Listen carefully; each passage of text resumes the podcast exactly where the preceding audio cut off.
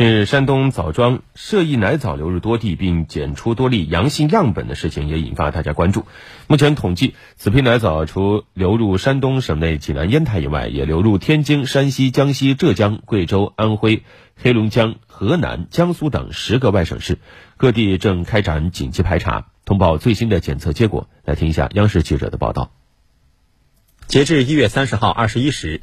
天津共采集涉疫奶枣内外包装等样本二百零九份，除八份奶枣样本核酸检测结果呈阳性外，其余检测结果为阴性。相关环境样本核酸检测结果均为阴性。共排查涉疫奶枣食用或暴露人员及密切接触者二百六十五人，核酸检测结果均为阴性。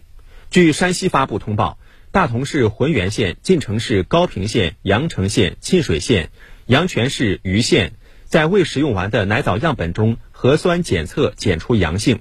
目前，各市对排查到的尚未食用涉疫奶枣全部收回封存，对相关物流场所、居家环境、运输车辆等全部进行终末消毒，对接触涉疫奶枣包装及食用人员全部进行了核酸检测和追踪管控。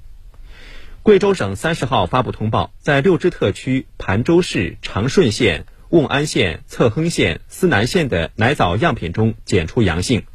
截至二十九号二十四时，已排查追踪接触涉疫产品人员七百二十人，均已按疫情防控要求落实集中隔离管控措施，并开展核酸检测。其中，六百零八人核酸检测结果为阴性，一百一十二人结果待出。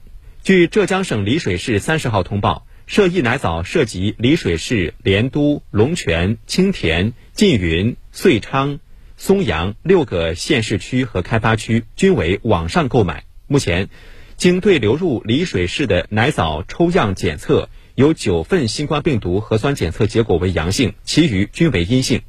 对相关接触人员和环境采样检测，结果均为阴性。